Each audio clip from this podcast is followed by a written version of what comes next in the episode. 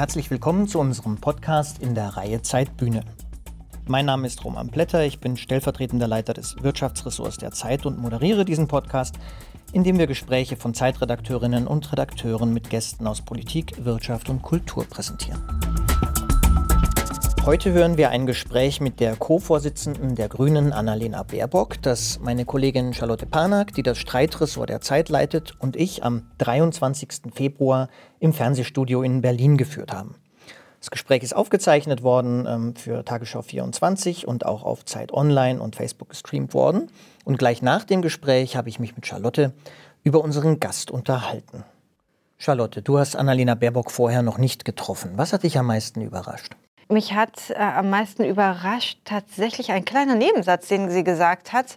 Und zwar hat sie uns verraten, dass sie sich nicht gerne fotografieren lässt. Das finde ich sehr überraschend, weil wenn man Annalena Baerbock bis jetzt gesehen hat, wahrgenommen hat, dann ist das ja doch irgendwie immer sehr, sehr fotogen und auf allen Fotos sehr fröhlich und, äh, und äh, fast äh, wie, so ein, wie, wie, wie so ein ganz einvernehmliches, glückliches Paar äh, steht sie dann äh, mit Robert Habeck da und es sieht immer alles ganz toll aus. Und äh, dass sie sich nicht gerne fotografieren lässt, kann man sich da wirklich nicht so vorstellen, aber sie teilt das Problem vieler Menschen offenbar und sie hat uns ja auch einen guten Trick gesagt, wie sie das bekämpft. Und zwar hat sie uns gesagt, dass sie mit den Zehen wackelt, während sie fotografiert wird. Mit den Zehen, also am Fuß. Das mit den Fußzehen, mit nicht mit den Zähnen, was äh, im Podcast schnell anders klingt. Das würde auch auffallen auf dem Foto, sondern dass sie mit den Fußzehen wackelt und dass sie dabei grinst. Wobei wir da wahrscheinlich journalistisch versagt haben, weil dass sie sich nicht gern fotografieren lässt, da hätten wir nochmal nachfragen müssen, wenn jemand sich so viel und so gerne fotografieren lässt.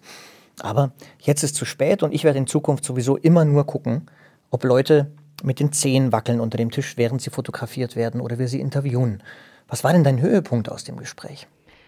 Ich fand es ein sehr gutes, sehr angenehmes Gespräch. Ähm, Annalena Baerbock ist wirklich sehr, sehr freundlich, sehr professionell, sehr sachkundig. Das ist ja auch über sie bekannt, dass sie sich gut in Details auskennt, dass sie wirklich fundiertes Wissen auch in, in, in Fachbereichen hat, nicht nur das Völkerrecht. Ähm, jetzt äh, über Kitas und Schulen hat sie viel gesprochen. So, das, das war das eine, wo natürlich das dann immer äh, so für einen als ähm, Moderatorin finde ich, äh, mal, der Höhepunkt ist, wenn wir dann zu diesen auch ein bisschen persönlichen Teilen kommen und auch ein bisschen ins Plaudern kommen. Und das kann man mit ihr ja auch wunderbar machen. Und äh, wir haben da ja dann auch immer ein paar persönliche Fragen an sie vorbereitet. Äh, und das macht äh, eigentlich immer am meisten Spaß, wenn man hier so sitzt. Aber ich finde, man hat auch viel erfahren über sie. Ich wusste bis jetzt nicht, dass sie, sie und Robert Habeck tatsächlich Freunde sind, äh, aber keine Konkurrenten. Ich hätte es genau umgekehrt gedacht. Lieber Charlotte, ich danke dir für das Gespräch und für unser gemeinsames Gespräch mit Annalena Baerbock über wackelnde Zehen, das Konkurrenzverhältnis zu Robert Habeck und dazu, ob sie nun Kanzlerin werden will oder nicht. Aber liebe Zuhörerinnen und Zuhörer, hören Sie selbst.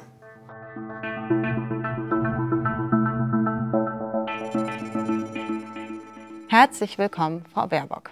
Hallo, schönen guten Abend.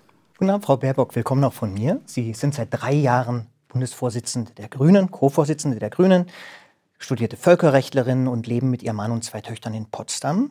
Aufgewachsen sind sie aber in Westdeutschland, in der Nähe von Hannover, auf einem Bauernhof. Sie haben in ihrer Jugend Fußball gespielt und leistungsmäßig Trampolinsport betrieben.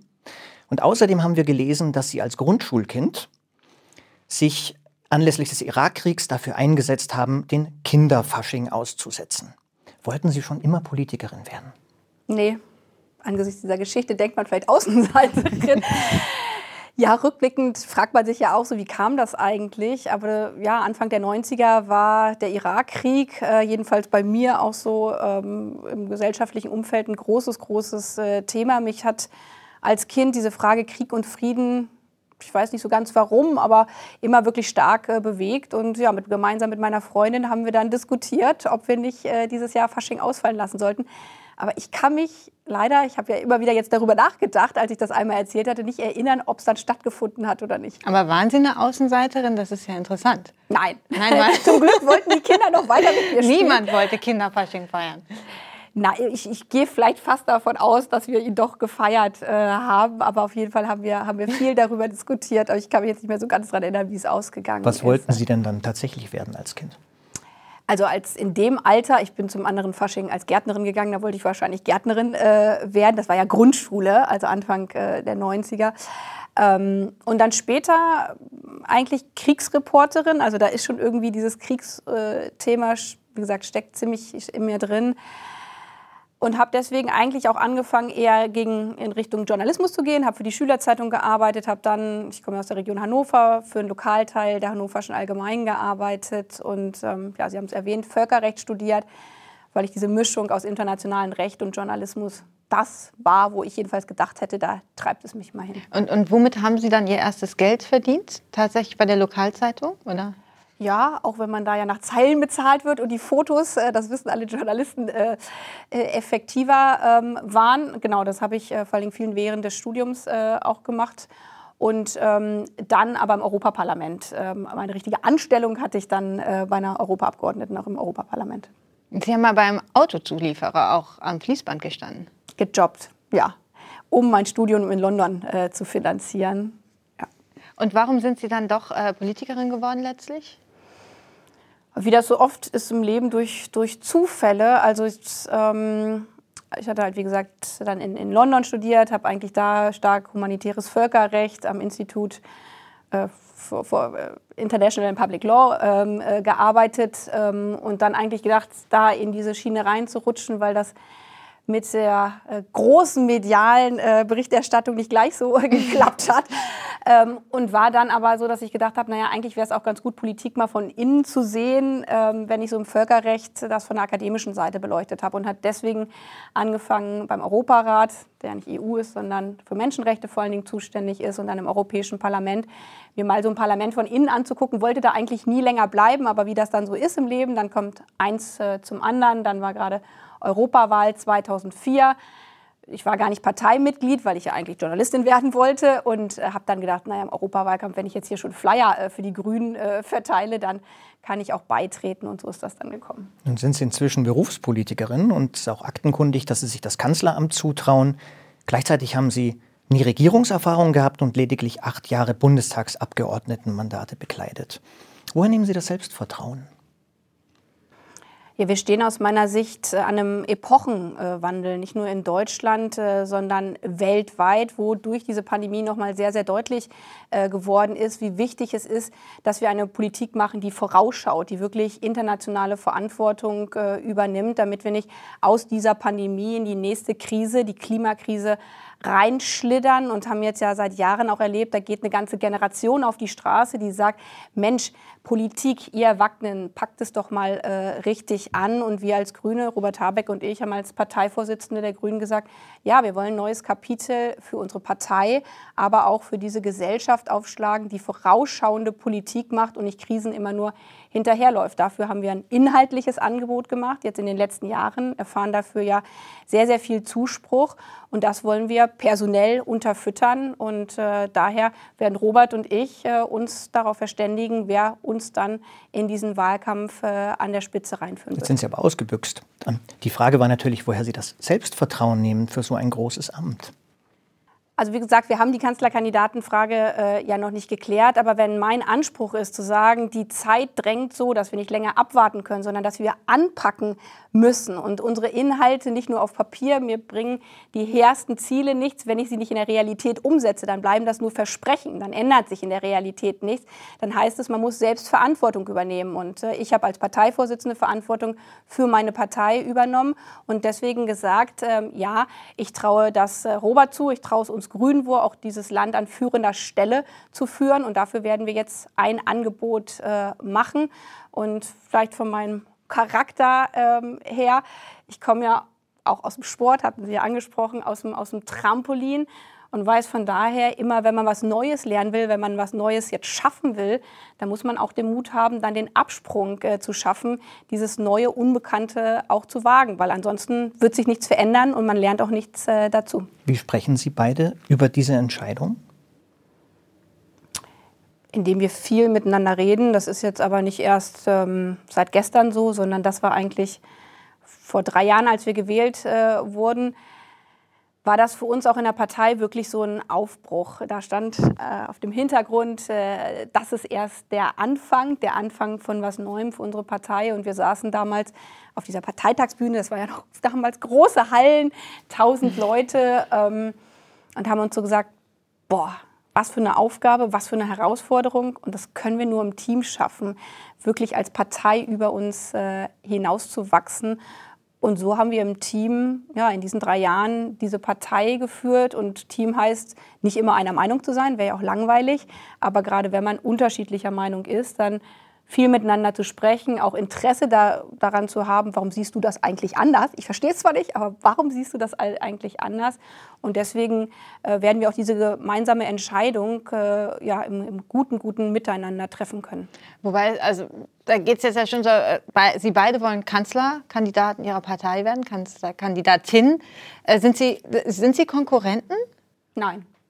Das ist interessant, weil vor wenigen Tagen hat Ihr Co-Chef Habeck im 3 nach 9 gesagt, natürlich gibt es in dem Sinn eine Konkurrenz, dass man an sich arbeitet, in den Debatten gute Punkte setzen kann, aber nicht in dem Sinn von, es kann nur einen geben. Die Pointe ist ja, ohne Konkurrenz wäre es langweilig und auch nicht interessant.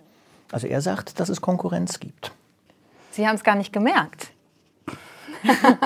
und dabei kommen Sie aus dem Sport, Frau Baerbock. Ja, aber genau, weil ich aus dem Sport äh, komme und so ähm, hat das aus meiner Sicht auch Robert äh, gemeint nehmen wir eine Fußballmannschaft, ja, also Trampolin hatten wir gerade, das ist ein Individualsport, da arbeitet man viel an sich selber, an seiner eigenen Disziplin. Ähm, aber ich habe ja auch Fußball gespielt. Und da ist es ja auch so, man kann nur Weltmeister im Team werden oder Europameister oder auch Kreismeister. Ich habe ja Kreisliga gespielt. Ähm, gemeinsam mit der Mannschaft. Und die Mannschaft besteht auch mehr als aus elf Spielerinnen äh, nur, sondern da gibt es auch Leute auf der Reservebank. Das heißt, im Team gibt es ja auch immer eine Konkurrenz miteinander. Steht man in der Startelf oder wird man eingewechselt? Aber wenn ich die ganze Mannschaft, ja, so ein bisschen das Sommermärchen des DFB, wenn nicht die ganze Mannschaft das Team ist und auch derjenige, der auf der Reservebank äh, sitzt, äh, alles dafür tut, gemeinsam zu gewinnen, dann wird man nie gewinnen können, auch nicht der Einzelne. Es wird niemand alleine Fußballweltmeister. Und so ist es auch bei uns. Wir werden gemeinsam nur diesen Wahlkampf äh, führen können.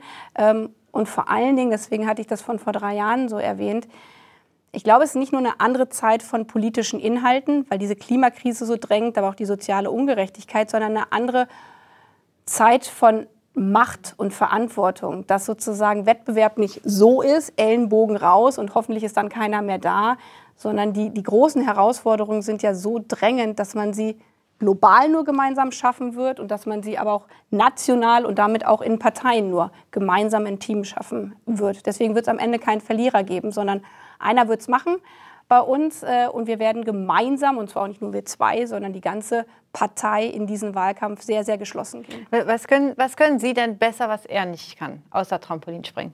Fußball würde ich auch mal behaupten. Außer Fußball und Trampolinspringen. Also da das kein Wettbewerb ist und das kannst du besser und das kannst du besser, sondern die Frage in diesem Moment, wer ist die Person, die uns gemeinsam so in den Wahlkampf führt, dass wir am meisten Menschen überzeugen können und für diese Zeit das richtige Angebot ist. Geht jetzt nicht, das kann der eine besser oder das, das kann der andere äh, besser. Und deswegen Sind Sie Freunde? Das klingt ja fast so. Ja. ja, ich bin mit Freundschaft immer sehr, sehr äh, sparsam, aber ich, wir sind befreundet, ja. Gibt es denn Freundschaft in der Berufspolitik? Ja. Wen haben Sie als wirklich guten Freund oder Freundin in der Berufspolitik? Ja, die zähle ich jetzt nicht, nicht namentlich auf, aber in der Bundestagsfraktion, da habe ich schon mehrere, vor allen Dingen Freundinnen. Ähm, und auch das, ich bin damals auch als Parteivorsitzende so ein bisschen angetreten, weil wir unter verschiedenen Bundestagsabgeordneten, vor allen Dingen von uns Grünen, gesagt haben, Mensch, jetzt ist doch eigentlich mal unsere Generation äh, an der Reihe. Wir müssen irgendwie deutlich machen, hier ist eine neue Generation, weil ja auch immer viel die Erzählung, ja, und wenn dann erstmal die Joschka Fischer-Generation abgetreten ist und wer kommt da eigentlich? Und zu sagen, ja, hier sind Frauen, die auch vieles anders machen. Es hat damit angefangen, dass wir mehrere waren, die mit kleinen Kindern in den Bundestag eingezogen sind. Das hat für den Bundestag wahnsinnig viel verändert. Ähm, sowas wie äh, nicht nur, ob es einen Wickeltisch gibt, sondern ob äh, Mutterschutz eigentlich als Fehlzeit gilt. Das kann man sich eigentlich gar nicht mehr vorstellen in anderen äh, Berufen. Deswegen bringt eine neue Generation aus meiner Sicht auch immer neue Bereicherung. Und eine Bereicherung würde ich sagen, auch in der grünen Politik, auch in der Bundestagsfraktion ist, dass es da Freundschaften gibt, nicht nur ich mit anderen, sondern auch andere untereinander, auch über die Flügel hinweg. Das war ja bei uns auch lange großes, großes Thema und deswegen, ja, die gibt es definitiv und sie sind wertvoll. Ihre Tochter, die Sie vielleicht sogar im Bundestag mal mitgenommen haben, wie Sie gerade geschildert haben, hat sie mal gefragt, ob auch ein Mann Kanzlerin werden kann. Weil sie offenkundig ja nie jemand anderen als Angela Merkel erlebt hat. Was haben Sie denn damals geantwortet? Ja, natürlich habe ich das gesagt. Das kann auch, wobei ich bin gerade am Zögern, weil es nicht äh, meine Tochter war, ich will korrekt sein, sondern eine Freundin meiner Tochter war.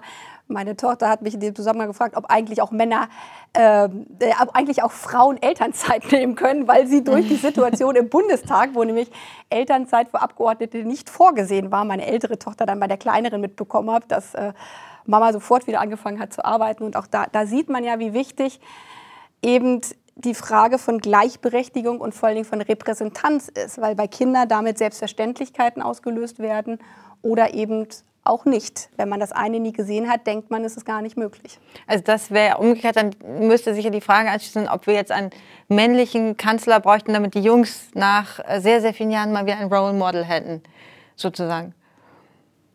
Das würde dann vielleicht Ihre Tochter auch fragen. Also ja, wobei ich glaube, Jungs, äh, also ja auch schon viele andere männliche Politiker gesehen haben. Die wäre, glaube ich, jetzt nicht die Frage, ob auch Männer äh, Politik äh, machen können. Aber ja, also Role Models, Vorbilder ist wichtig und deswegen ist meine, aus meiner Sicht auch die Frage von Repräsentanz in Talkshows und zwar nicht nur Geschlechterrepräsentanz, sondern unterschiedliche ähm, Herkunft, Menschen mit Behinderung, mit unterschiedlicher sexueller Orientierung. Das ist was, was Vielfalt ausdrückt oder eben äh, Vielfalt äh, nicht ausdrückt und das ist wahnsinnig wichtig aus meiner Sicht. Dann, äh, um mal bei den Männern zu bleiben, ähm, stellen wir uns vor, Sie wären jetzt in Regierungsverantwortung. Ist jetzt ja nicht ganz unwahrscheinlich, ähm, ob als Kanzlerin oder als Ministerin, als Außenministerin zum Beispiel. Mit wem würden Sie denn in, zum Beispiel am schwarz-grünen Bündnis besser klarkommen? Mit Söder oder mit Armin Laschet? Am besten würden wir klarkommen, wenn wir als Grüne da in äh, führender Rolle äh, sitzen würden. Wir nehmen es, wie es kommt, äh, aber wir kämpfen darum, ähm, die Union auch an dieser Stelle ähm, herauszufordern. Und ähm, für uns ist entscheidend, diese Klimakrise, die ist so wahnsinnig groß, aber eben auch das Auseinanderdriften der Gesellschaft, äh, weswegen es richtig, richtig Veränderung braucht in Zukunft. Wir müssen Dinge wirklich von Grund auf anders machen. Und ich sehe ehrlich derzeit nicht, dass die Konservativen das vorhaben, sondern da eher das so, lasst uns einfach den Status quo äh, bewahren, dann wird schon nichts schiefgehen. Aber das wird aus meiner Sicht den Industriestandort Deutschland gefährden, weil wir nicht auf Klimaneutralität umstellen. Und es wird uns bei der Frage Digitalisierung, bei der Frage Bildungsgerechtigkeit äh, wirklich in eine Sackgasse führen. Und deswegen streite ich für starke, starke Grüne. Und wen die CDU ins Rennen schickt, bin ich sehr gespannt. Und wer wäre Ihnen lieber? Wie gesagt, ich nehme es, wie es äh, kommt. Und wer von beiden wäre besser für Deutschland? Am besten wäre eine grüne Kanzlerschaft. Deswegen streben wir die ja auch an. Ich habe ein Zitat für Sie. Ökonomie und Ökologie lassen sich gut verbinden. Es ist auch eine Frage der inneren Einstellung und des positiven Denkens. Klimaschutz ist keine Last, sondern eine Chance. Was glauben Sie, wer das vor ein oder zwei Wochen gesagt hat? Wahrscheinlich Markus Söder in seinem Zweitinterview. Äh, das ist richtig. Ja, also haben Sie das auswendig gelernt? Nein, also, aber, es, aber ist so, eine, es ist so naheliegend. Sie sind einfach eine, eine äh, sehr intensive Zeitleserin offenbar. Ja, das sage ich jetzt aber nicht nur, weil ich bei Ihrer Veranstaltung äh, bin, aber... Äh, aber es stimmt, es stimmt. Trauen Sie denn dem ergründeten Söder? Ein Generalsekretär hat sich gerade darüber echauffiert, oder ein stellvertretender Generalsekretär hat sich gerade darüber echauffiert, warum der WDR eine Klimasendung äh, macht. Also die CSU muss sich schon entscheiden. Entweder meint sie Klimaschutz ernst oder ist was, Entschuldigung, nur für Sonntagsinterviews. Ähm, dann werden wir dieses äh, Land aber nicht dahin führen, wo es hin muss, nämlich eine CO2-freie Gesellschaft äh, zu sein. Und mit hehren Worten allein werden wir diese Klimakrise nicht in den Griff bekommen. Das haben wir jetzt schon jahrelang versucht, auf fatale Weise und nicht gehandelt. Und wir brauchen Taten statt Worte. Mhm. Ähm, Sie, das kommt jetzt fast überraschend, äh, dass Sie, oder überraschend nicht, aber man hat es jetzt zuletzt selten ja von Ihnen gehört, so starke Kritik an äh, den Regierungsparteien, weil jetzt als Beobachter man die Grünen äh, in der Pandemie doch äh, fast als den braveren, als den ruhigeren äh, Regierungspartner, als die SPD wahrgenommen hat. Da kam ja wenig Widerspruch. Aber äh, in einem Punkt hat man wirklich viel von ihm gehört. Das war in der Frage der Schul- und Kita-Politik. Da haben speziell Sie auch von Anfang an wirklich laute Kritik geäußert. Ähm, mich interessiert, wenn Sie an der Regierung wären, hätten die Schulen und Kitas schon längst wieder geöffnet? Sie wären gar nicht in so eine Situation reingeschlittert. Also es heißt nicht, dass ich alles besser gemacht hätte. Niemand konnte diese Pandemie voraussehen. Deswegen haben wir, Sie haben ja darauf ein bisschen angespielt, gerade zu Anfang dieser Pandemie auch nicht gesagt, wir wissen jetzt aber alles besser, weil wie konnte man manche Dinge voraussehen? Wir wussten nicht, wie sich das Virus äh, entwickelt. Aber was man von Anfang an äh, sehen konnte, und deswegen habe ich das auch von Anfang an angesprochen, dass es eine mega harte Zeit für die gesamte Gesellschaft äh, wird. Und aus meiner Sicht steht da ein Staat und damit Politik in der Verantwortung, vor allen Dingen die Schwächsten zu schützen. Das haben wir richtigerweise mit, mit Blick auf den, die ältesten Menschen in der Gesellschaft getan, aber mit Blick auf die Jüngsten hat man das eben nicht getan. Die sind am Anfang komplett durchs Raster äh, gefallen. Äh, da hat einfach gar keiner darüber geredet, was ist eigentlich mit den Kitas und Schulen los. Das hat sich dann über den Sommer festgemacht daran. Dann gab es äh, ein, äh, ein Infektionsschutzgesetz. Da kamen Kinder überhaupt nicht vor. Hat auch dazu geführt, ich habe selber so einen Zettel in der Hand gehalten, tausende von Eltern ebenso, als Kinder in Quarantäne mussten, dass sie äh, nicht als Kind angeschrieben worden sind, sondern dann stand da sowas äh, drin, dass äh, die betroffene Person muss abgesondert äh, werden, am besten alleine essen. Ich meine, wie will man das bitte mit einer Dreijährigen machen? Und es das zeigt, dass Politik immer nur die Erwachsenen gesehen hat und eben nicht die Kinder. Und das fällt uns jetzt seit Monaten fatalerweise auf die Füße. Und man sieht gar nicht, dass ich sage, ich hätte das besser gemacht. Man sieht halt europaweit, andere Länder haben das besser gemacht. Und da liegt tief, deswegen hatte ich das vorhin angesprochen, manche Probleme liegen halt vor dieser Pandemie. Schon immer war es in Deutschland so, dass Kinder- und Familienpolitik eher so ein Altkanzler hat man gesagt, Gedönspolitik äh, ist und nicht im Mittelpunkt steht. Und das will ich anders machen in dieser Corona-Situation, aber erst recht in Zukunft. Aber ja. gleichzeitig ist ja Bildung Ländersache und Ihre Partei ist an elf Landesregierungen beteiligt. Sie hatten also seit vielen Jahren und auch aktuell eigentlich die Chance, daran schneller was zu ändern. Warum ist das nicht passiert? Weil wir leider keine Kultusministerin oder keinen Kultusminister stellen. Und in Koalitionen ist es ja immer so, dass äh, gerade das Ressort die federführende Verantwortung hat. Und ich finde es immer wieder wichtig, auch nicht zu sagen, was machen andere falsch, sondern selbstkritisch. Wir hatten ja mal auch äh, Kultusministerin in Hamburg und in Nordrhein-Westfalen. Äh, da äh, sind wir in den Landtagswahlen, dann ist es uns zum Teil auch auf die Füße äh, gefallen und dann war so ein bisschen, na, das Thema nehmen wir nicht. Und das ist rückblickend ja, nicht richtig gewesen, sondern Bildungspolitik ist so ein wichtiges Thema, dass wir Grüne aus meiner Sicht dafür auch stärkere Verantwortung übernehmen müssen, jetzt erst recht stärkere Verantwortung übernehmen äh, müssen. Und da, wo wir in Koalitionen sind, haben wir immer wieder ganz stark, wir sind ja hier jetzt äh, auch in, in, Berlin, in der Berliner äh, Konstellation, die beiden Fraktionsvorsitzenden von uns Grünen, immer wieder drauf gedrungen, wir müssen mit Blick auf die Kitas gucken, wie können wir die Kinder erreichen, die es zu Hause so richtig äh, schwer haben. Winfried Kretschmann hat viel Prügel dafür bekommen, dass er gesagt hat, ich will aber die Grundschulen als erstes ähm, wieder öffnen.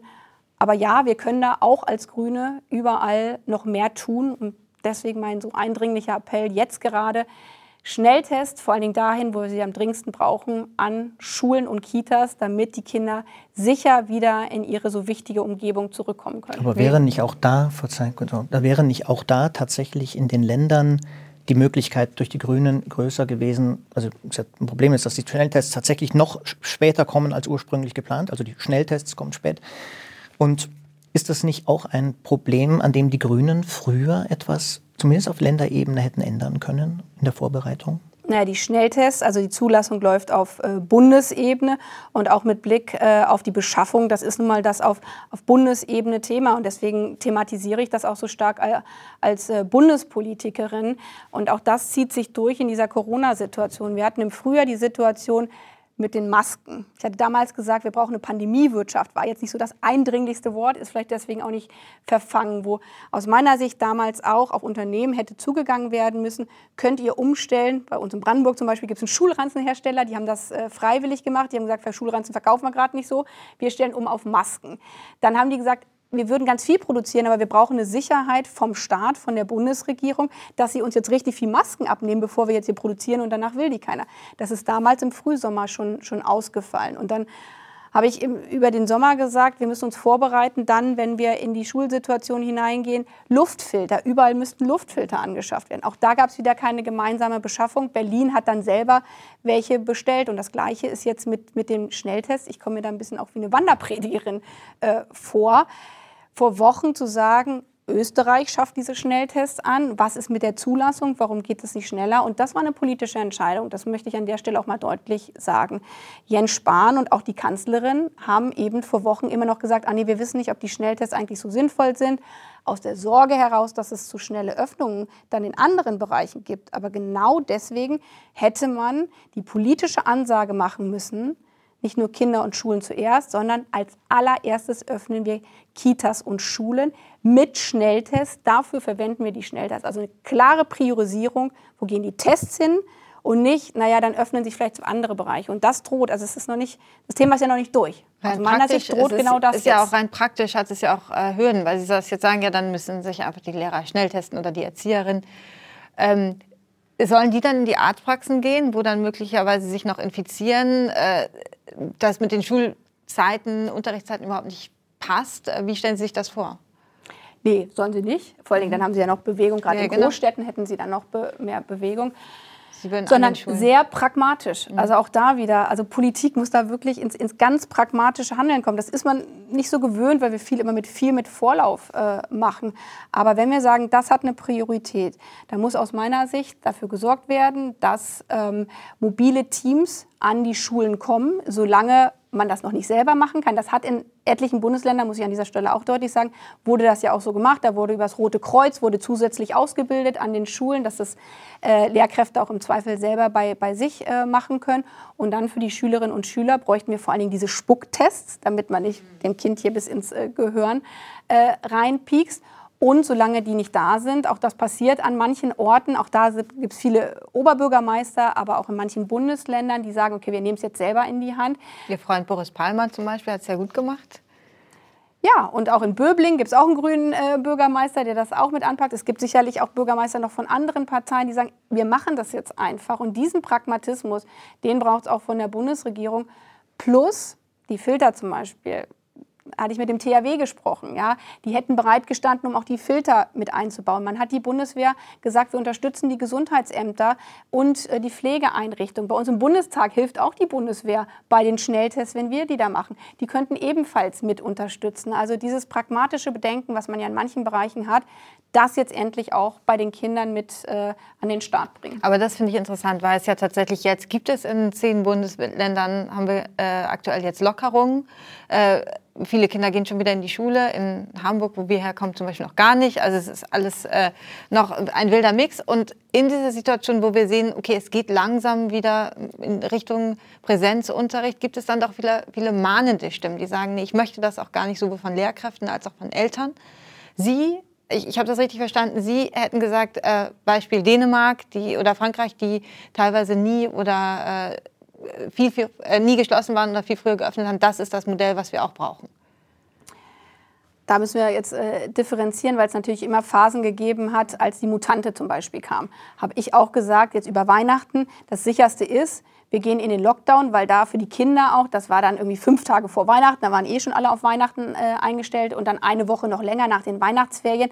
Das ist jetzt nicht, was Kinder total aus ihrem Lebensrhythmus ähm, rausbringt. Und in dieser unsicheren Situation, was passiert eigentlich mit der Mutation, habe ich es auch für richtig gefunden, da zu sagen, wir schaffen jetzt erstmal Sicherheit.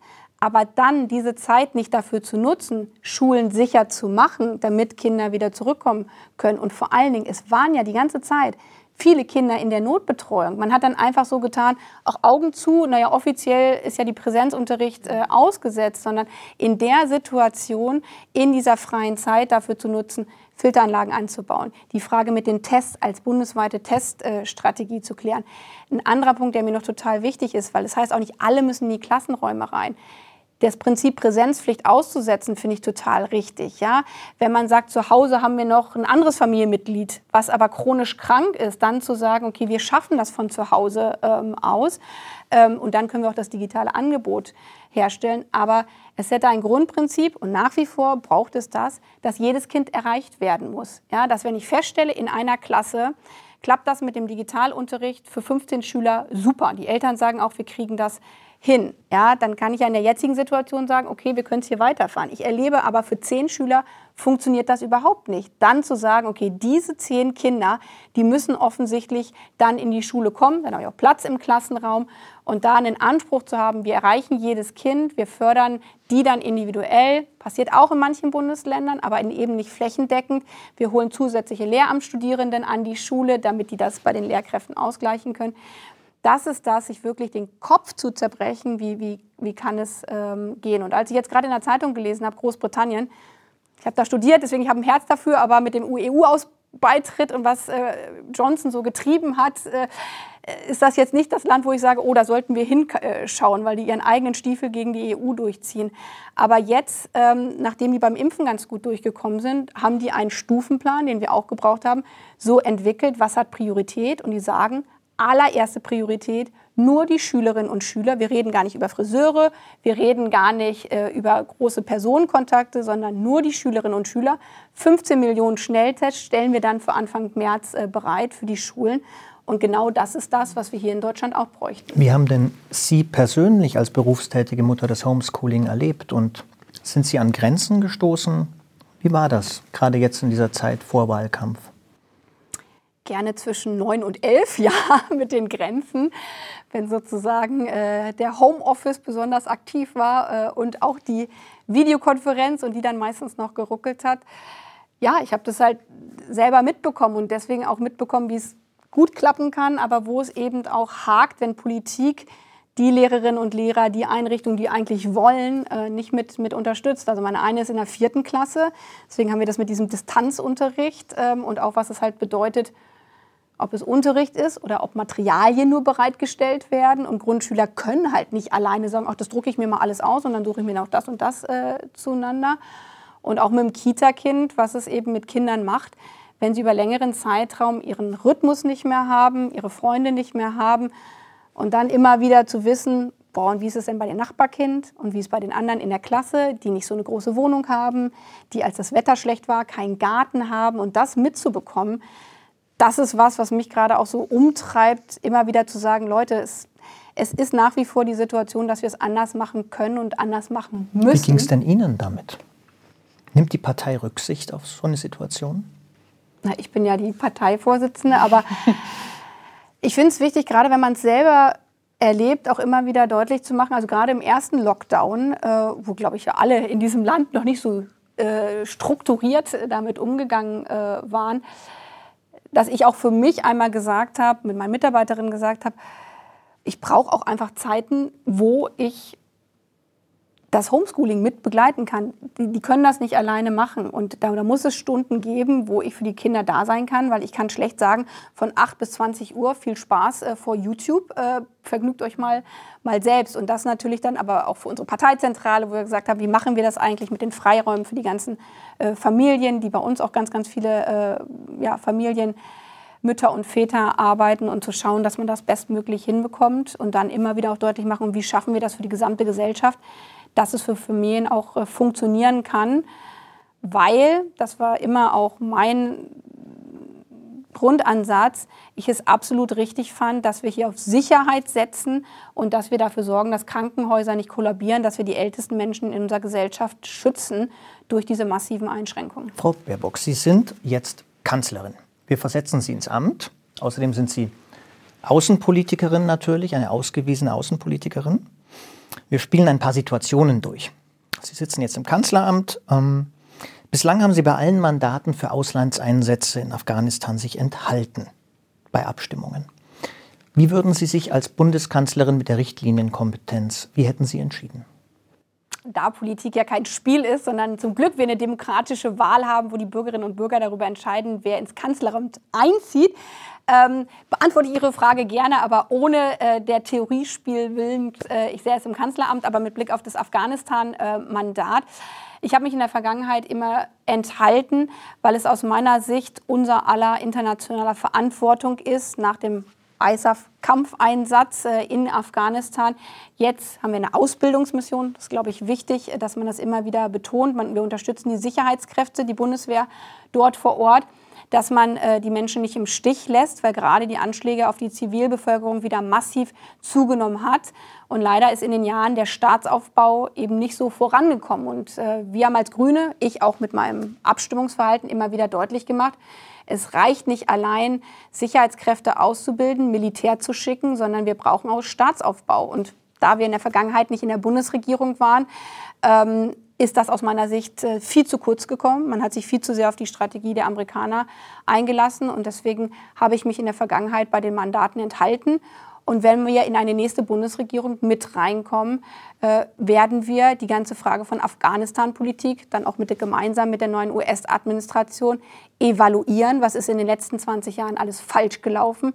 Was müssen wir in Zukunft besser machen? Und da muss vor allen Dingen der Staatsaufbau viel stärker im Mittelpunkt stehen. Und dann würde ich dementsprechend auch mit Blick auf äh, neue Mandantierung entsprechend abstimmen. Also wenn ich Soldat wäre und in einen Einsatz geschickt würde von meinem Parlament, Glauben Sie nicht, dass ich als Soldat erwarten würde, dass ein Abgeordneter, der dort abstimmt, eine klare Haltung dazu hat, ob er mich wirklich schickt und sich nicht enthält, wenn die Entscheidung dann ansteht? Eine Enthaltung bedeutet äh, bei uns in demokratischen Parlamenten ja nicht, man hat keine Meinung, ähm, sondern als Opposition hat man die Mittel, Änderungsanträge vorzulegen und dann ähm, haben wir Mehrheiten, die entscheiden. Und diese Auslandsmandate formuliert die Bundesregierung. Ähm, das wird diskutiert im Ausschuss. Meistens hört die Bundesregierung dann aus meiner Sicht auf die guten Argumente der Opposition äh, nicht immer. Äh, und dann haben, hat man entweder die, die Wahl zu sagen, ja oder nein. Und ähm, da kann man zum Ausdruck äh, bringen, dass man prinzipiell die Soldatinnen und Soldaten unterstützt, aber so wie die Bundesregierung dieses Mandat formuliert hat, äh, das nicht mitträgt. Und das entspricht im Übrigen aus meiner Sicht auch den Stimmen von vielen Soldatinnen und Soldaten in Afghanistan, weil von dort kommen ja auch von Seiten der Bundeswehr immer wieder die Rufe, wir sind hier eigentlich in einer Ausbildungsmission, aber unser Material ist überhaupt nicht dazu in der Lage, dass wir das machen können, was wir eigentlich äh, machen sollen. Kommt wieder immer wieder dieser Punkt, wenn wir nicht Staatsaufbau mit parallel machen, dann können wir mit Militär allein auch nichts ausrichten. Also ich bin da gerade mit vielen Akteuren aus der Bundeswehr auch immer wieder im Gespräch, um gemeinsam zu erörtern, wie kann man es besser machen. Und aus meiner Sicht könnte man ein besseres Mandat schreiben. Und das wie das Neue aussieht, weiß ich ja noch nicht. Das hat die Bundesregierung noch nicht vorgelegt. Aber in der Vergangenheit hat das die Union und SPD aus meiner Sicht eben nicht stark genug mit berücksichtigt, eben den zivilen Aufbau entsprechend mit voranzutreiben. Und wie würden Sie entscheiden, äh, Nord Stream 2 weiterbauen oder nicht? Nicht weiterbauen. Weil diese Pipeline ist nicht nur aus meiner Sicht klimapolitisch äh, falsch, sondern sie spaltet Europa und sie fällt vor allen Dingen der Ukraine äh, massiv in den Rücken. Sie sprachen gerade die Ausrüstung der Bundeswehr an. Bewaffnete Drohnen, ja oder nein? Also da muss man auch wieder genau hinschauen, zu welchem Zweck, zu welchem Einsatz nutzt man diese bewaffneten Drohnen. Wir haben in der Vergangenheit in unterschiedlichen Kriegen auch von Seiten der Amerikaner gesehen, dass sie völkerrechtswidrig eingesetzt worden sind äh, mit illegalen äh, Tötungen und äh, dass es da eine Tendenz zu einer Automatisierung des Krieges gegeben hat. Unter so einer Prämisse nein. Sie könnten aber auch eingesetzt werden zum Schutz der Soldatinnen und Soldaten defensiv und entsprechende Einsatzkriterien müsste es dann formuliert geben. Aber auch da sind wir wieder an dem Punkt, dass wir immer wieder im Verteidigungsausschuss entsprechend nachgefragt haben mit Blick auf die Beschaffung, was sind die Szenarien, wozu sollen sie eingesetzt werden und es darauf keine Antworten gegeben hat. Und deswegen haben wir das bisher abgelehnt. Ein Soldat, der in Mali stationiert ist, der vielleicht bei einem Rückzugsgefecht oder anders einen Schutz durch bewaffnete Drohnen brauchen könnte. Ist der gut beraten, Sie zu wählen für die nächste Wahl? Ja. Das heißt dann bewaffnete Drohnen. Ja, bewaffnete Drohnen ist ja nicht nur die einzige Frage von, von Ausrüstung und Ausstattung der Bundeswehr. Ich habe das ja auch äh, bei der. Die Frage, wenn ihm dieses Instrument wichtig wäre. Dem einzelnen Soldaten. Ja. Ja, dann ist es mit zu erörtern, für welche Szenarien braucht das. Uns wurde immer wieder gesagt, wir brauchen das auch für Afghanistan. Und da bin ich so hellhörig, weil Militär ist eine hochsensible ähm, Frage. Die ganze Frage, was brauchen wir an neuer Ausrüstung und Ausstattung, ähm, kostet wahnsinnig viel Geld. Und wenn wir dann auf der anderen Seite zu wenig Hubschrauber haben, zu wenig Schutzkleidung haben, müssen wir ja fragen, welche neuen Rüstungsprojekte können wir tun. Das müssen wir immer gegeneinander abwägen. Und deswegen ist die Frage, wofür brauchen wir dann konkret äh, solche Drohnen? Dann kommt vom Verteidigungsministerium für Afghanistan, die bilden aber prioritär im Lager aus. Deswegen ist für mich zum Beispiel nicht schlüssig, wozu bräuchten wir sie da. Wir haben als Mali ein Szenario, wo sie auch ins Feld äh, mitgehen. Und das gilt es weiter gemeinsam zu erörtern, weil eben Geld nur einmal ausgegeben werden kann und wir so viel Defizite bei der Beschaffung haben, dass wir jetzt sagen können, auch wir schaffen erstmal an und dann gucken wir, was wir damit machen. Und ähm, wenn, wenn Joe Biden äh, fragen würde, wann die Deutschen endlich ihren Wehretat auf 2% des Bruttoinlandsprodukts erhöhen, was würde die grüne Kanzlerin Annalena Baerbock dazu sagen? Warum 2%? Wie viel? Wäre meine Rückfrage. Wie viel würden Sie denn? Na, ich halte diese, diese Orientierung an diesem 2-Prozent-Ziel äh, für eine völlig absurde äh, Debatte. Also zum einen jetzt mal rein rechnerisch. Wir sind gerade mitten in einer Wirtschaftskrise. Wir geben jetzt prozentual mehr für Rüstung aus äh, in der Bundesrepublik Deutschland, weil einfach die Wirtschaftskraft eingebrochen ist, als noch vor einem Jahr.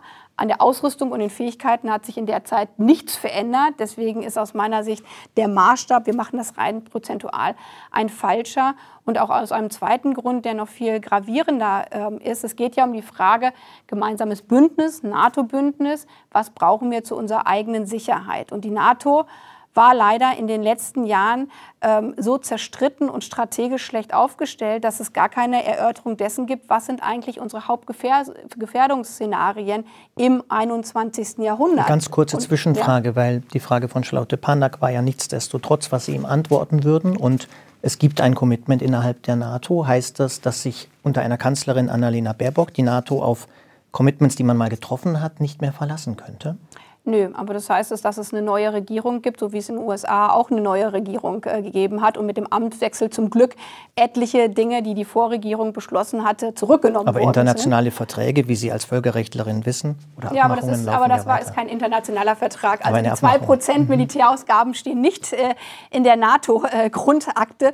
Äh, ähm, äh, ist jetzt nicht wie Artikel 5 des Verteidigungsfalls, sondern man hat sich auf was anderes auch verständigt. Und daran würde ich gerne anknüpfen. Also ich würde Herrn Biden sagen, ich glaube, es wäre sinnvoll, dass wir gemeinsam das, was vor Jahren auch schon bei der NATO beschlossen wurde und was vor allen Dingen gerade auch als neuer Prozess angestoßen worden ist, über die gemeinsame strategische Ausrichtung zu sprechen. Was ist unsere größte Sicherheits- und äh, Gefährdungslage und vor allen Dingen, welche Fähigkeiten haben wir eigentlich als Bündnis, das einmal gemeinsam zu erörtern, um dann festzustellen, was brauchen wir mehr. Zum Beispiel würde ich ihm ein Angebot machen, ähm, mit Blick auf Cyber Security und ein Cyberabwehrzentrum könnten wir gemeinsam auch auch mit Osteuropa ganz stark gemeinsam machen, weil die meisten Attacken, die wir derzeit haben, sind Cyberattacken.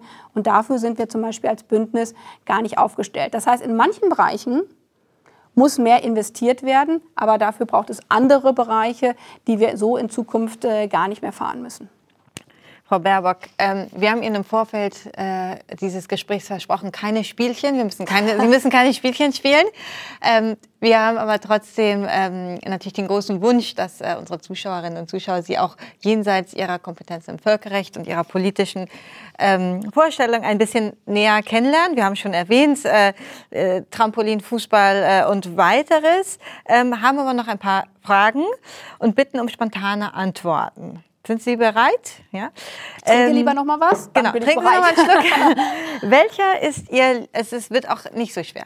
Welcher ist Ihr liebster Sprung beim Trampolinspringen äh, und warum? Fliffes heißt er. Fliffes? Doppel, ja, Doppelsalto vorwärts mit halber Schraube. Könnten Sie den noch? Kann ich nicht mehr. Machen Nein. Sie noch Sport? Oh, viel zu wenig. Angenommen, Sie könnten etwas zurücknehmen, was Sie mal gesagt haben. Was wäre das? Kobold. Und ich meinte Kobalt. Das verfolgt mich bis heute. Und letztens war der Tag des Koboldes oder der Bayerische Rundfunk hat eine neue Pumuckl-Sendung aufgelegt und ich wollte eigentlich twittern, ich freue mich so über den neuen Kobold. Das habe ich da nicht getan. Also ich hätte meinen Versprecher zurückgenommen, plus zurückgenommen, dass ich dazu nichts getwittert hätte. Wenn Sie sich für jede Person auf der Welt entscheiden könnten, wen würden Sie als Gast zu sich nach Hause einladen? Wow, das ist aber eine schwierige Frage. Das, das so, so schnell zu beantworten. Darf, darf ich darüber nachdenken und ich nehme Sie nachher noch mal dran? Ja, fragen Sie wir, noch machen, wir, wir fragen eine ganz einfache, so eine Wir fragen- Ja-Nein-Frage. Schreiben Sie mit Gender-Sternchen. Kommt drauf an. Sollten Wo? Zeitungen es tun? Ja, Moment, aber kommt drauf Ah, nee, an, kommt worauf drauf an, wo, korrekt. Wenn ich mir so einen schnellen Zettel krickel, kritzele, mache ich das nicht. Also nicht. Ihre Einkaufsliste nicht. Spaghettinnen, nein. Also, aber, Meistens ja. Meistens, aber Sie sprechen, ist mir aufgefallen, nicht mit Gender-Sternchen. Nee, ich spreche oft mit äh, Kolleginnen und Kollegen, also die weibliche Form und die männliche äh, Form. Weil ich oft finde, so viel Zeit muss sein, aber im geschriebenen Texten ist das manchmal dann sehr viel. Wenn ich von Polizistinnen und Polizisten und von Feuerwehrleuten, gut bei Leuten, Feuerwehrkräften, Kräfte. Löschkräften. Dann verwenden Sie das Sternchen. Vergessen Sie nicht den Gast an Ihrem Abendbrottisch. Ja. Äh, einfache Frage, sollten Zeitungen mit Gender-Sternchen äh, schreiben? Das ist halt so, ich finde es wichtig, dass man die, hatten wir ja vorhin die Frage, dass man die Vielfalt der Gesellschaft äh, auch äh, in Berichterstattung mit ähm, abdeckt, äh, weil das eben auch eine Frage von zeigen und gesehen werden ist. Wovor haben Sie persönlich Angst? Dass mein Liebsten was zustößt. Wer ist der glücklichste Mensch, den Sie kennen? Der glücklichste Mensch, den ich kenne. Vielleicht jetzt in diesem äh, Moment äh, meine eine entferntere Nachbarin, die äh, gestern ihre Impfterminzusage bekommen hat. Jedenfalls, die ich so akut in den letzten vier Stunden, 24 Stunden gesprochen hatte. Super, die könnten Sie dann auch als Gast wieder zu sich nach Hause einladen, weil sie ist ja geimpft. Nee, das darf ich. Ah, ja, sie könnte ja alleine könnte sie Alleine schon kommen, aber kommen. für Geimpfte gibt es ja noch, noch keine, ähm, keine Einzelrechte. Worauf muss man als Führungsteam einer Partei bei Fotoaufnahmen achten, um besonders kess und dynamisch zu wirken? Als Führungsteam einer Partei bei Fotoaufnahmen. Puh, Kess und dynamisch. Also ich glaube, das Wichtigste ist, authentisch zu sein, was bei Kameraklicken manchmal etwas schwierig ist. Es gibt einen Tipp, äh, einen Trick. Den hab, das ist das Nette, wenn man so viel äh, gefilmt wird und im Fernsehen ist, dann kriegt man immer so gute Tipps. Weil manchmal, wenn man auch ein bisschen nervös ist und vor allem Fotos war nicht so meins, äh, bevor ich äh, diesen Job angenommen habe. Lächeln Sie mal ganz natürlich, ja, das ist ja mal die netteste Ansage.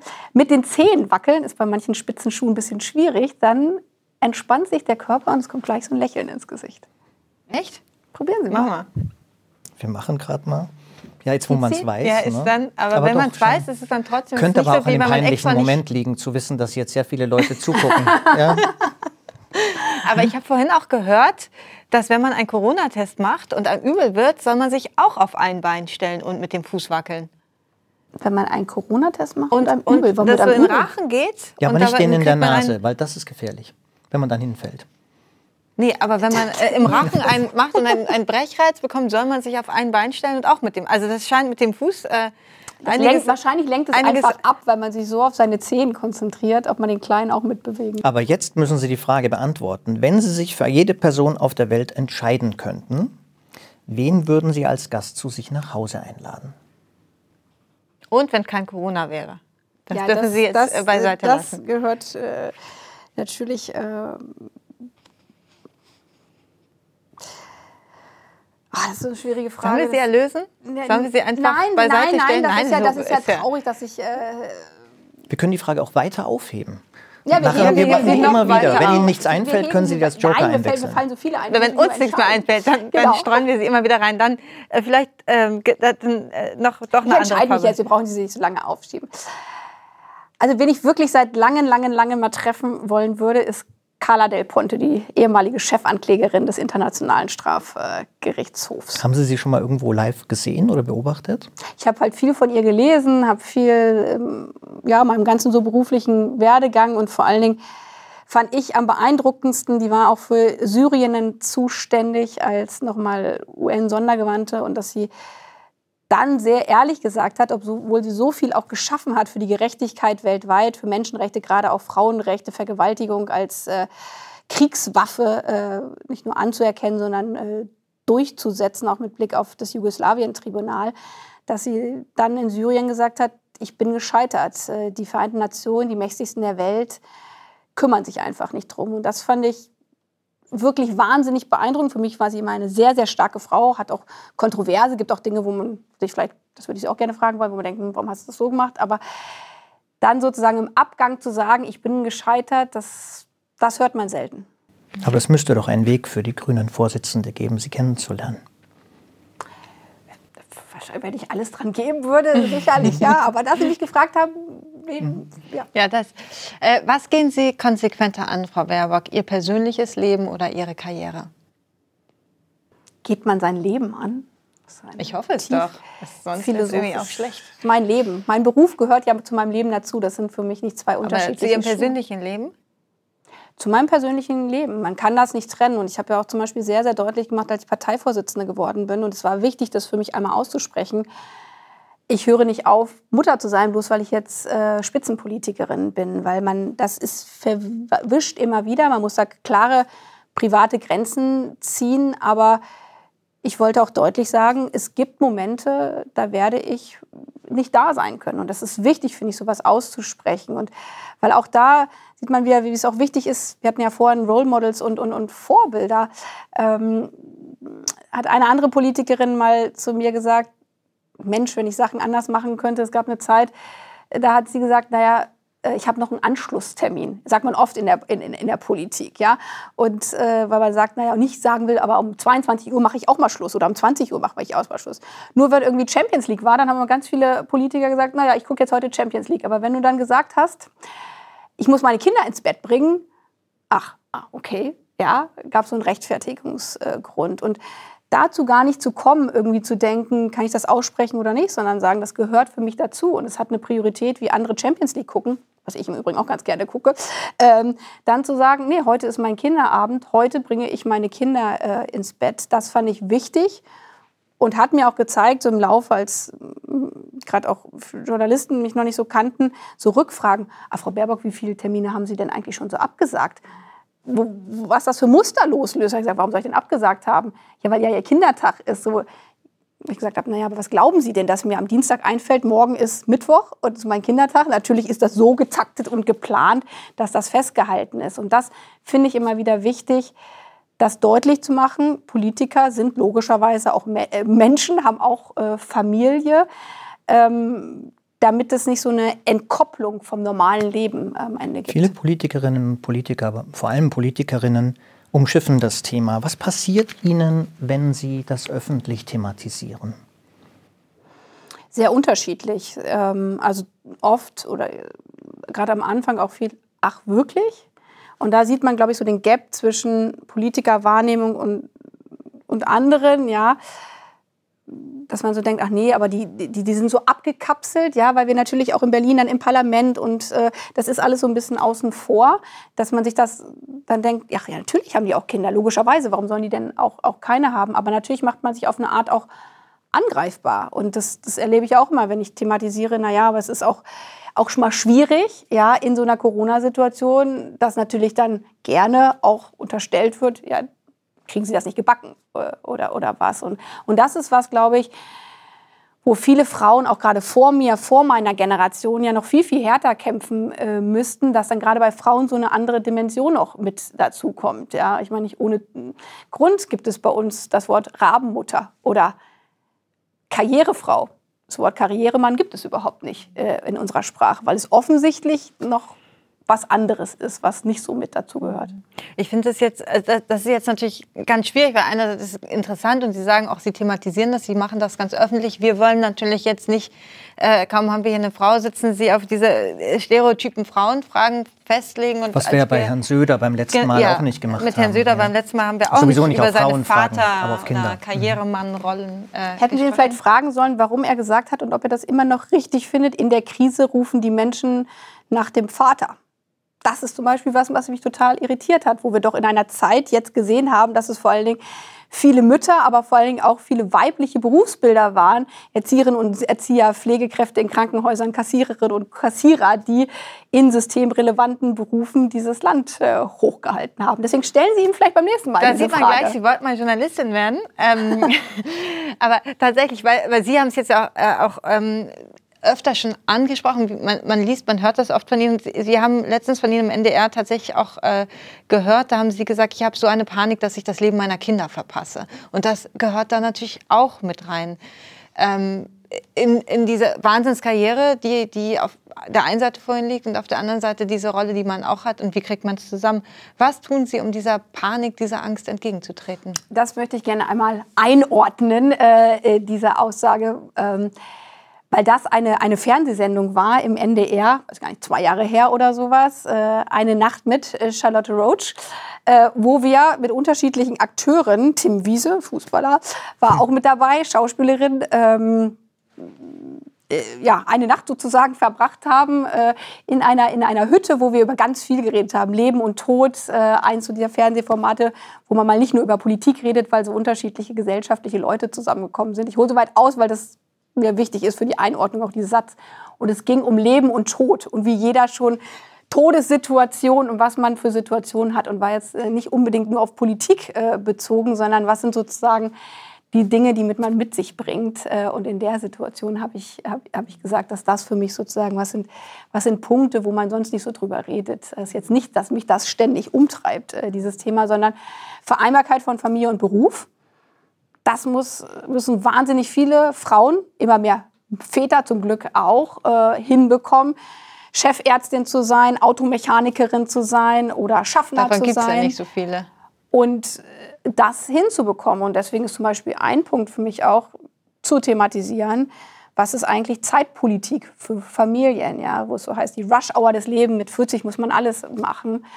Und da sehen wir ja auch, wir waren ja vorhin bei anderen Ländern, die skandinavischen Länder zum Beispiel, das ist ja eine kulturelle Sache, auch die wächst äh, in der Zeit.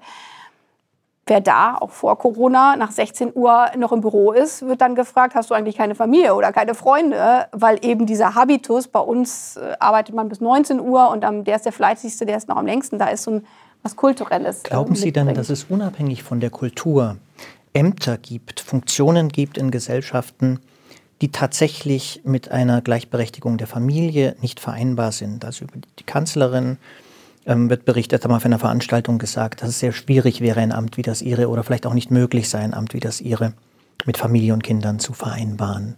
Gibt es solche Ämter oder glauben Sie, jedes Amt ließe sich damit vereinbaren? Aus meiner Sicht ist auch das eine Aufgabe von Politik.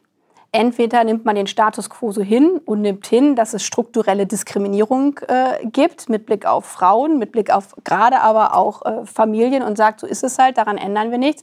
Oder man sieht das als seine Herausforderung und deswegen bin ich in die Politik gegangen, um Dinge, die aus meiner Sicht nicht gerecht sind, die falsch laufen, auch, auch wirklich äh, zu ändern. Und da bricht man Strukturen auf, dahinter fragt man immer wieder Dinge. Aber dass das möglich ist, also wenn Sie jetzt neben Spitzenpolitik sieht man, nicht nur in äh, Neuseeland ähm, äh, mit Ardern, sehr erfolgreiche Premierministerin auch in der Corona-Situation, hat sogar als Premierministerin noch ein, ein Kind bekommen, hat zu den Vereinten Nationen mitgebracht. Wahrscheinlich war das eine der schönsten Sitzungen äh, für alle Beteiligten.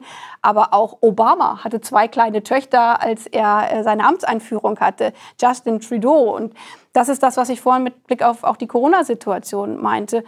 Wir leben halt auch in einer Gesellschaft, wo Familien und Kinder äh, eben nicht im Mittelpunkt von Politik äh, stehen. Und ich glaube, es ist an der Zeit, spätestens jetzt im 21. Jahrhundert, das auch äh, bei uns zu, zu verändern. Aber es sind harte Kämpfe. Sigrid Nikuta zum Beispiel, um mal auf was ganz anderes zu kommen, ist ja nicht nur eine Frage von Politikerin. Die ist jetzt im Vorstand äh, der Deutschen Bahn, war vorher bei den Berliner äh, Verkehrsbetrieben, wahnsinnig erfolgreiche Managerin, fünf Kinder. Auch die Frage Elternzeit stellt sich da wieder mit Blick auf, wo ist das eigentlich erlaubt und wo ist das äh, nicht erlaubt. Ihre Co-Vorsitzenden mit im Vorstand haben bei der Quotendiskussion einen Brief geschrieben, dass das dem Unternehmen nicht gut täte, wenn Frauen, zu viele Frauen mit ja. an, an Bord sind. Ich glaube nicht, dass das Problem an ihren fünf Kindern liegt, sondern man sieht immer wieder, es liegt auch daran, dass es um Machtverteilung äh, an dieser Stelle geht. Ich finde das aber wirklich interessant, weil Sie auf der einen Seite, das Beispiel Sigrid Nikota, Deutsche Bahn, die Frauenquote ist natürlich äh, da ein besonders schillerndes, aber auch Sie äh, reden, Sie, Sie haben jetzt mehrfach äh, in der Vergangenheitsform gesagt, früher war das in der Politik so und man hat seine Kinder nicht mitbringen können oder es war schwierig, man hat seine Mutterrolle nicht thematisieren können. Ganz ehrlich, so oft passiert es jetzt ja nicht. äh, deshalb finde ich es auch toll, dass wir heute so darüber reden, äh, reden können, weil es ist ja doch noch etwas auch in der Spitzenpolitik oder in der Politik, was dann entweder ein frauentypischer Stereotyp ist, deshalb besprechen wir es nicht, oder weil Markus Söder eben nach dem Vaterstaat ruft, ich weiß es nicht, ja. Also, aber es ist ja noch nicht so, dass es selbstverständlich geworden ist, oder? Nö, bei der Gleichberechtigung hm? sind wir noch immer nicht am Ziel und wir leben sogar aber vielleicht wechseln wir dann auch mal das Thema nochmal an der ja, Stelle. Leider nicht. Nein, leider wir, nicht. Wir, wir, wir leben.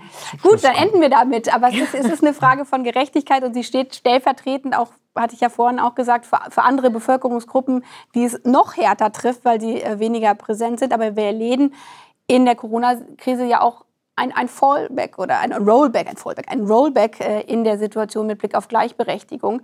Das war viel, viel, viel Männer äh, kenne ich auch, ganz, ganz viele sagen, durch Kurzarbeit, wir, wir übernehmen mehr zu Hause, aber schon in dem Kurzarbeitinstrument mit Blick auf, weil auch unsere Steuergesetzgebung eher von einem traditionellen Rollenbild äh, ausgeht, Frauen in Kurzarbeit weniger verdienen als Männer in Kurzarbeit, weil sie meistens in Steuerklasse 5 angesiedelt äh, sind. Und da sieht man eben, die Diskriminierung ist eben nichts wie 1970 oder 1950. Da wurde verboten, Frauen können nicht arbeiten, wenn ihr Mann nicht unterschrieben hat. Das war eine offensichtliche Diskriminierung. Und wir haben halt strukturelle Diskriminierung, gläserne Decken, nicht überall. Ja, also ist jetzt Frau nicht Baerbock, wir müssen leider zum Schluss kommen. Deswegen letzte Frage, bevor wir zum Schluss kommen. Wie hat die Macht Sie verändert? fokussierter zu sein. Liebe Zuschauerinnen und Zuschauer, Liebe Frau Baerbock, es war sehr schön, dass Sie heute bei uns waren. Äh, wir haben, glaube ich, gelernt, in Zukunft werden wir bei jedem Gespräch und Interview, das wir führen, unter dem Tisch gucken, ob die Leute ihre Zehen bewegen. ja, und dann dabei lächeln. Ähm, liebe Zuschauerinnen und Zuschauer, an dieser Stelle wollen wir unser Gespräch mit Frau Baerbock beenden. Allerdings haben Sie ja während der Sendung noch die Möglichkeit gehabt, Fragen zu stellen. Und die werden wir jetzt noch eine Viertelstunde in einer Auswahl an Frau Baerbock stellen und fangen damit an. Bitte, Charlotte. Ja, es geht jetzt auch wirklich ganz weit weg vom äh, Frauen- und Mütterthema zum Glück. Wir haben eine Frage von Nils Ulrich. Ähm, er schreibt uns, in welchem Zeitraum ist 100% Biolandbau in Deutschland umsetzbar unter einer grünen Regierungsbeteiligung? Schwierige Frage, weil wir doch so weit davon entfernt sind. Äh, wir haben in Hessen ähm, gerade mit einer grünen Landwirtschaftsministerin ähm, und Umweltministerin vor allen Dingen in den letzten Jahren den Biolandanbau ähm, mehr als verdoppeln können, sind Richtung 20 Prozent äh, gekommen. Da sieht man, wie weit noch die Luft nach oben ist. Und äh, bis wir zu 100 Prozent äh, kommen, das werden wir nicht allein in Deutschland lösen können, sondern da brauchen wir eine Änderung der EU-Agrarförderung. Deswegen braucht es vor allen Dingen auf europäischer Ebene eine Änderung hier, dass eben nicht mehr prioritär nach Masse gefördert wird, je mehr Fläche man hat, sondern nach dem, was angebaut wird und wie die Beschäftigungsbedingungen in der Landwirtschaft sind. Und das bedeutet vor allen Dingen, dass wir in den nächsten vier Jahren die sogenannte GAP-Reform, die europäische Agrarreform, ändern müssen. Birgit Winkelmann fragt, wie sehr nervt es Sie, Frau Baerbock, wenn JournalistInnen immer wieder nach der Kanzlerkandidatur, Kanzlerinnen müsste es Kandidatur fragen, statt nach den Inhalten ihrer Partei, für die sie stehen? Na, das gehört mit dazu, weil wir wollen ja einen Kanzlerkandidaten oder eine Kanzlerkandidatin äh, aufstellen. Aber prioritär treten wir an, um an den Inhalten was zu verändern. Deswegen äh, mehr über Inhalte, da freue ich mich immer sehr. Welche Technologien spielen Ihrer Meinung nach eine wichtige Rolle für die Wettbewerbsfähigkeit Deutschlands sowie für den Klimaschutz? Von Simon Hahn kommt die. Genau. Nicht von Frau Winkelmann. Ja. Also für die Wettbewerbsfähigkeit äh, Deutschlands äh, voll und ganz die Digitalisierung. Und zwar in allen Lebensbereichen, nicht nur mit Blick auf künstliche Intelligenz, äh, sondern wir haben das jetzt gesehen. Äh, wenn Gesundheitsämter nicht digitalisiert sind, dann kann das ein Industrieland äh, an den Rand äh, seiner Handlungsfähigkeit äh, bringen. Deswegen Wettbewerbsfähigkeit klar, die äh, Digitalisierung. Und mit Blick auf, jetzt die Frage, Frage weitergesprungen, Klimaneutralität war das, glaube ich, der zweite Bereich, vor allen Dingen die Entwicklung mit Blick auf die Wasserstoffproduktion. Das, ist, das springt da wirklich äh, wild durcheinander. Liebe Leserinnen und Leser, wenn wir da jetzt was vertüdeln, bitte sehen Sie es uns nach. Also wir sind jetzt bei ganz oben Anker. Anker fragt, was sagen Sie Menschen, die bisher immer grün gewählt haben, das jetzt aber nicht wollen, weil sie befürchten, dass sie damit Söder als Kanzler wählen? dann am besten mit der Erst- und Zweitstimme Grün wählen und nicht äh, CDU oder CSU wählen, weil mit Grün kriegt man dann auch Grün in Regierungsverantwortung und Spitze. Jetzt anonyme Frage. Wie planen Sie, den Autoverkehr zu reduzieren? Sowohl in der Stadt, mehr Radwege, als auch auf dem Land. Infrastruktur vor Ort, Ärzte, Supermärkte, mehr ÖPNV. Also zusammengefasst, wie planen Sie den Autoverkehr in der Stadt und am Land zu reduzieren? Netterweise sind ein paar Antworten ja äh, schon, schon mit äh, reingepackt, indem man flächendeckend ein ähm, öffentliches Nahverkehrangebot äh, schafft, äh, auf das jeder zugreifen kann. Das ist auf dem Land viel, viel stärker. Ich bin ja selber auf dem Dorf, Sie hatten es vorhin angesprochen, groß geworden. Wenn ich da keinen Bahnhof äh, vor der Tür habe, dann brauche ich dann nach wie vor äh, ein Auto, weil äh, eine Bahnstrecke zu planen dauert wahnsinnig lange. Das heißt, da muss vor allen Dingen der Bus stärker getaktet werden und da wird auch das Auto in Zukunft äh, weiterhin eine Rolle spielen müssen, emissionsfrei in Zukunft. Und in der Stadt, wo ich einen wahnsinnig guten öffentlichen Nahverkehr äh, habe, wo auch die Feinstaubbelastungen viel, viel stärker sind als auf dem Land, äh, führt das vor allen Dingen dazu, dass wir den Straßen äh, eben wieder viel, viel mehr Raum, machen wir in Berlin hier zum Beispiel ja ganz viel, für Radverkehr, für Fußgänger oder eben auch für ÖPNV schaffen müssen. Jetzt haben wir ganz oben die Frage von Nils Ulrich. Er fragt, was bedeutet links sein für Sie? Mal so eine ganz konkrete Frage leicht zu beantworten. Ja, aus meiner Sicht ähm, oder stehe ich für eine progressive Politik. Die kann man auch als linke Politik machen. Aber dieses Links-Rechts-Schubladen, das, ist wahnsinnig schwer einzuteilen. Vor allen Dingen in verteilungsgerechten Fragen heißt linke Politik darauf zu schauen, äh, dass alle vor allen Dingen ähm, sozial abgesichert äh, bekommen und nicht nur diejenigen, äh, die wirtschaftlich am besten dastehen, am meisten Unterstützung erfahren. In der Europapolitik ist die Frage, was ist da links oder was ist da rechts? Da hatten wir die Situation, dass sowohl die Linkspartei gesagt haben, wir brauchen nicht stärkere europäische Zusammenarbeit und die CSU äh, das auch äh, gesagt hat. Äh, deswegen ähm, ist aus meiner Sicht eine progressive Politik, die vor allen Dingen nach vorne gewandt ist, eine, die international ist, die sozial gerecht ist und den Klimaschutz in den Mittelpunkt stellt.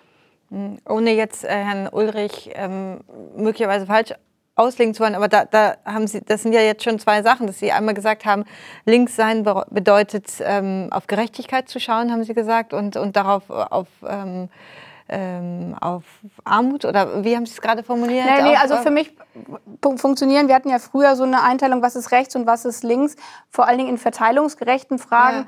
Aus meiner Sicht funktioniert da links und rechts, weil da gibt es äh, klar eine Zuteilung zu sagen, dass eine rechte konservative Politik eher darauf schaut, dass man sagt, naja, die wirtschaftliche Entwicklung ja. muss so gehen und ob das dann für eine soziale Gerechtigkeit schaut, ja oder nein, das müssen wir mal sehen. Und eine linke Sozialpolitik darauf setzt, äh, dass vor allen Dingen alle gut und fair und gerecht abgesichert genau, aber sind. Aber inzwischen haben wir ja auch äh, zum Teil wieder innerhalb des linken Spektrums dann Fragen, definieren wir links dann über Solidarität oder über Identität? Genau, und deswegen war meine Antwort, äh, dass ich mit diesem, wir ziehen eine Schublade aus, das ist rechts oder das ist links, äh, nicht so wahnsinnig viel mit äh, anfangen kann, sondern für mich ist eine progressive Politik, eine vorausschauende Politik, die die gesamte Gesellschaft mit dem Blick hat, das, wofür wir stehen. Und wenn man es dann doch in Schubladen packen will, dann sind wir linke Mitte als Grüne.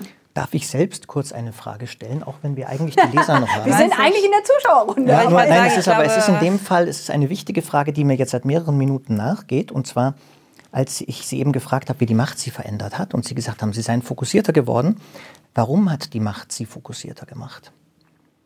Weil es Situationen und Momente gibt, wo man entscheiden muss, was hat jetzt klare Priorität. Äh, und gerade wir als Grüne, ich auch als Person, ich sehe so viele Baustellen, die man verändern äh, muss, weil mich wahnsinnig umtreibt, wie in unserem Land äh, jedes fünfte Kind in Armut leben kann, weil mich wahnsinnig umtreibt, dass wir trotz unserer Technologien als Industrieland äh, beim Klimaschutz dastehen, wo wir stehen. Und es gibt Momente, da kann man nicht alles äh, gleichzeitig anfassen, sondern da muss man sagen, jetzt fokussiere ich mich auf das Thema, weil das am allerstärksten äh, brennt. Und das ist was, was ich gerade äh, in den letzten drei Jahren als äh, Parteivorsitzender unserer Partei äh, immer wieder stark gemerkt hatte, dass ich vielleicht vor drei Jahren ähm, eine breitere Themenpalette aktuell bearbeitet hätte, jetzt in dieser Pandemie, und damit aber weniger stark durchgedrungen wäre. So, jetzt ganz fokussiert zur Frage von Marion. Finny. Ich hoffe, ich habe es richtig ausgesprochen. Die Frage lautet, wie stehen Sie zu den grünen, sie schreibt es in Anführungszeichen, zu den grünen Energielösungen von Bill Gates, der auch Atomenergie nicht ausschließt? Kritisch. Und für mich ist das auch, auch nicht grün.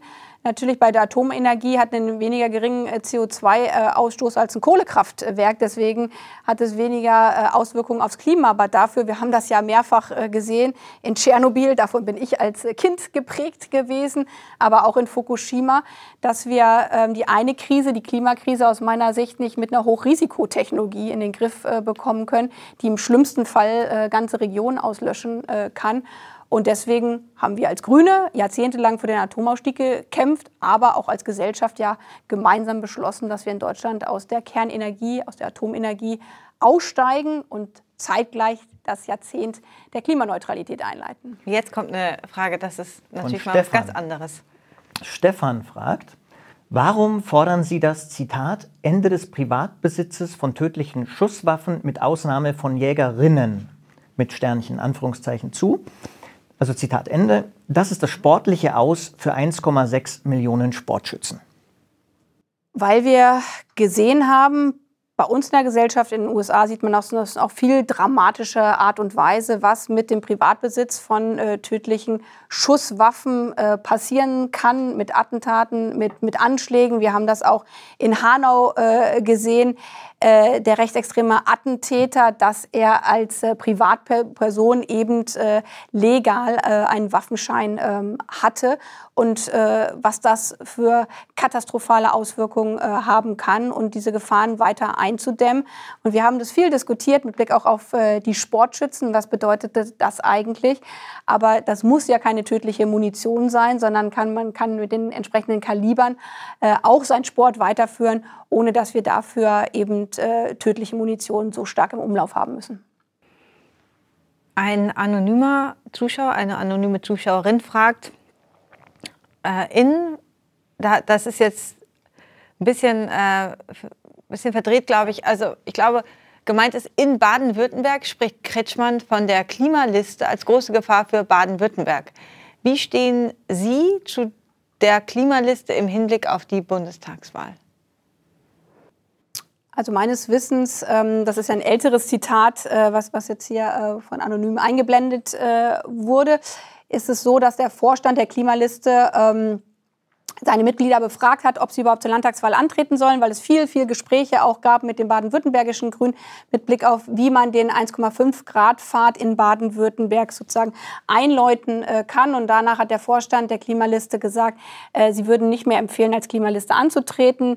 In der Urabstimmung ist das anders ausgegangen. Deswegen tritt jetzt, glaube ich, ein Teil äh, an, aber die Situation ist jetzt eine andere, als sie vor einem halben Jahr ähm, war. Und ob die Klimaliste bundesweit antritt, äh, das weiß ich nicht. Das müssen die Akteure der Klimaliste entsprechend ähm, entscheiden. Ähm, wir haben ja immer wahnsinnig viele Parteien bei Bundestagswahlen. Wir haben aber auch eine 5 Prozent Hürde. Und wir haben bei letzten Wahlen auch gesehen, gerade auch bei Landtagswahlen, zuletzt in Thüringen, dass es ganz, ganz knapp werden kann, auch für entsprechende Mehrheiten, dass manchmal von 100 Stimmen äh, die Zukunft eines ganzen Bundeslandes abhängen kann. Und deswegen werbe ich natürlich als Grünen Parteivorsitzende dafür, gerade auch bei denjenigen, die sich stark für Klimaschutz äh, engagieren, dass wir gemeinsam die Stimmen für Klimaschutz auch bündeln, damit man dann in einer Regierung auch wirklich Klimaneutralität als Leitplanke der nächsten Bundesregierung äh, durchsetzen kann.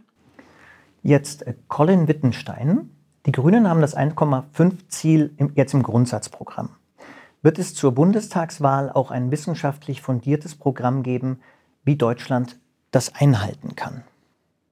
Ich hole jetzt einmal ein bisschen aus, weil das mein Leib- und Magenthema äh, ist. Ich acht Jahre lang äh, bei uns vorher im Bundestag ähm, oder bevor ich Parteivorsitzende war, klimapolitische Sprecherin meiner Bundestagsfraktion äh, war. Und deswegen jetzt mal für die Zuschauerinnen und Zuschauer, die da im Detail ein bisschen äh, drin sind. Wir haben gesagt, wir müssen alles dazu tun, auf den 1,5 Grad Pfad zu kommen. Das ist mir sehr, sehr wichtig, weil wir derzeit bei einer Erwärmung sind von drei bis vier Grad mit den Zielen, die Nationalstaaten ähm, äh, eingereicht haben und wir das nur international gemeinsam äh, tun können. Und deswegen sagen wir auch bei uns im zukünftigen Wahlprogramm, was wir gerade schreiben, aber auch in alten Beschlüssen, das sind die Instrumente, mit denen wir zurück auf diesen Pfad äh, kommen können. Zum Beispiel ähm, ein klares Ausstiegsdatum äh, für den Verbrennungsmotor 2030, den Kohleausstieg deutlich vorzuholen. Vor allen Dingen die Verfünffachung der Menge von erneuerbaren Energien. Das sind alles Instrumente, wie wir überhaupt diesem Ziel näher kommen können. Aber es braucht zusätzlich, das war die Innovationsfrage vorhin, weitere Instrumente wie zum Beispiel Wasserstoff, was wir noch gar nicht final äh, technologisch entwickelt haben können. Deswegen gibt es zum Zeitpunkt jetzt noch nicht das Perfekte. Das sind alle Instrumente, um Klimaneutralität weltweit zu erreichen. Wir machen wahnsinnig viele Vorschläge, wie man auf den Pfad äh, kommen kann. Aber gerade im Wärmebereich äh, braucht es hier mit Blick auf Wärmepumpen noch äh, viel, viel weitere technologische Entwicklung. Eine anonyme Frage. Wie kann es sein, dass Sie es nicht ausschließen, mit der CDU zu koalieren, wo sie doch die Partei der dauernden Bremser ist? Ich verstehe das einfach nicht weil Demokratie zum Glück kein Wunschkonzert von einzelnen äh, Parteien ist, sondern die Entscheidung liegt in den Händen von Wählerinnen und Wählern. Und wenn ich nach Belarus oder nach Russland auch gerade äh, schaue, ist es für mich noch mal umso viel mehr wert, äh, dass wir deutlich äh, machen müssen, es liegt in der Verantwortung von Wählerinnen und Wählern zu sagen, Wem beauftragen Sie mit einer Regierungsbildung? und dass demokratische Parteien nicht im Vorfeld sagen, mit denen und denen reden wir aber überhaupt nicht und wir kommen in eine Situation, dann kann man keine Regierung äh, bilden. Ich habe das heute in dieser Stunde versucht, mehrfach deutlich äh, zu machen. Natürlich kann ich am meisten meines Programms umsetzen, wenn ich maximale Stimmen habe, wenn ich 50 Prozent hätte, allein grün regieren könnte, kann ich in jedem Ressort das äh, umsetzen. Das wird sicherlich nicht ganz äh, so kommen. Und deswegen äh, muss man schauen, mit welchen anderen Akteuren man dann gemeinsam eine Koalition bilden kann. Aber dass Demokraten und Demokratinnen das Gespräch zwischeneinander vor Wahlen ausschließen, das halte ich gerade auch in einer Situation, wo wir in den USA gesehen haben, wie fragil auch Demo Demokratien seit Jahrhunderten gewachsene sein können. Wenn wir das in Italien sehen, halte ich wirklich äh, nicht für den richtigen Weg.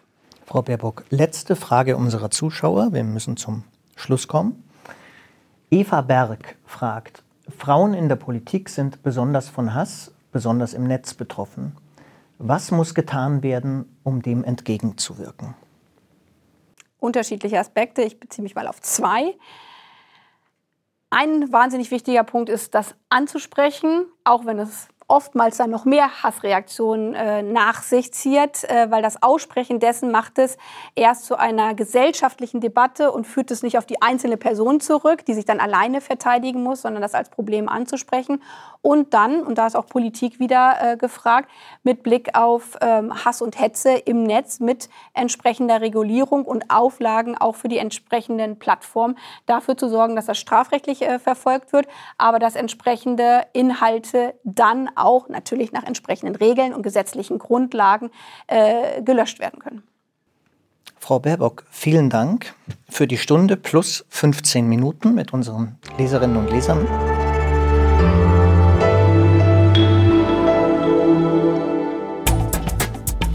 Das war die Co-Vorsitzende der Grünen, Annalena Baerbock, im Gespräch mit Charlotte Parnack, der Leiterin des Streitressorts der Zeit, und mir am 23. Februar in Berlin. Weitere Gespräche von Charlotte und mir sowie andere Interviews von Zeitredakteurinnen und Redakteuren mit Gästen finden Sie auf www.zeit.de/slash Zeitbühne. Mein Name ist Roman Plätter, ich bin stellvertretender Leiter des Wirtschaftsressorts der Zeit und freue mich auf das nächste Mal mit Ihnen und Zeitbühne. Danke fürs Zuhören und bleiben Sie uns gewogen.